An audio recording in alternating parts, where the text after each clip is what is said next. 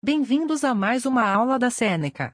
Lembrando que todo o nosso conteúdo está disponível gratuitamente no www.senecaja.com.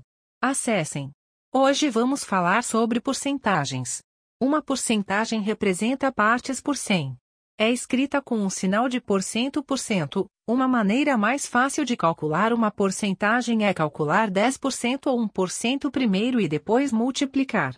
Por exemplo, para calcular 70% de 80 reais, primeiro calculamos 10% de 80, e aí, multiplicamos por 7. Para calcular 10% de uma quantidade, dividimos por 10. Então, o resultado dá 8. Ai, multiplicamos por 7. O resultado final é 56 reais. Uma porcentagem maior que 100% é maior que o número original. Exemplo, 350% equivale a 3,5 vezes o número original. Representa um aumento de 350% menos 100% é igual a 250%. Uma porcentagem menor que 100% é menor que o número original.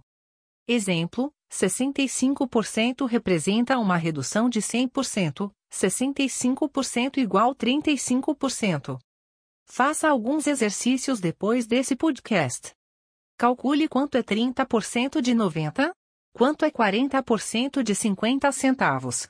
Quanto é 20% de 200 reais? Quanto é 60% de 120 reais?